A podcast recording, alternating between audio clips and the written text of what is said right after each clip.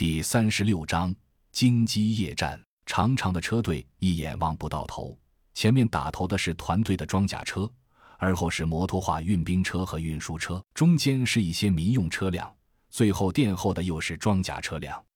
甄孝阳几人的房车位于队伍偏前位置，紧跟着吴所长所在的奔驰 SUV。不知为什么，吴所长拒绝了何军指挥部其他干部一起乘坐指挥车的邀请，而是问小队借了这辆 SUV，理由是随时方便脱队采集病毒样本，也拒绝了司令部给他派遣警卫的好意。吴铎开着车。同行的还有那个叫郎君胜的武警和年轻的女研究员李希诺。坐在房车左侧下铺上，甄孝阳默默地擦着新入手的 QSW 零六是五点八毫米微声手枪。这种手枪与九十二式相比更短小精悍，故障率更低，后坐力更小，配上专用的消音器，绝对是特勤人员的神器。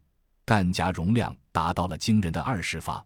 更让你在狮群中横行无忌，但真孝阳的心思完全不在这把枪上。擦完枪，又机械地拆装着枪支，脑海里却全是吴所长安排的隐秘任务。喂，刘丽丽瞪着眼睛，右手在他面前挥来挥去好几下。甄小阳回过神，微笑着问道：“怎么？”刘丽丽奇怪的看了甄小阳几眼，才道：“想什么呢？我叫你半天都没反应。”哦。我只是在担心。甄小阳瞬间开启了顶级满嘴跑火车技能。首都人口那么多，变异的基数太大，我们这么闯进去，是不是一个合适的决定？为什么不绕道？我担心不会很顺利。眼角却撇撇在那边呼呼大睡的洛奇，心中羡慕嫉妒恨。心大真是一种神级技能，可惜自己技能点用完了。刘丽丽有理声分析道：“我看呐，GJ 既然这么安排。”肯定有相应的考虑，我们还是别想那么复杂的问题了。大不了我跟着你跑路就是了。说着，眼里已经带上了狡黠的笑意。小秋童鞋从上铺探出脑袋道：“姐，成天就想着跟男人跑路，你羞不羞？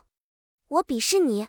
顺便说一句，跑路记得带上我。”副驾驶座上的欧阳转过头来，一脸的苦大仇深：“姑娘们全跟你们跑了，旱涝不均严重抗议。”强烈要求重新分配。开车的刘金强高叫道：“加一顶咱，坐稳扶你上去。”之前刘丽丽已经跟他谈过，小秋这个女人太高冷，不适合他这样的逗逼青年。刘金强一想也对，为人也洒脱，也就没有再追求小秋的意思。口口声声秋姐长，秋姐短，甚是有爱，这会儿纯粹是起哄架秧子。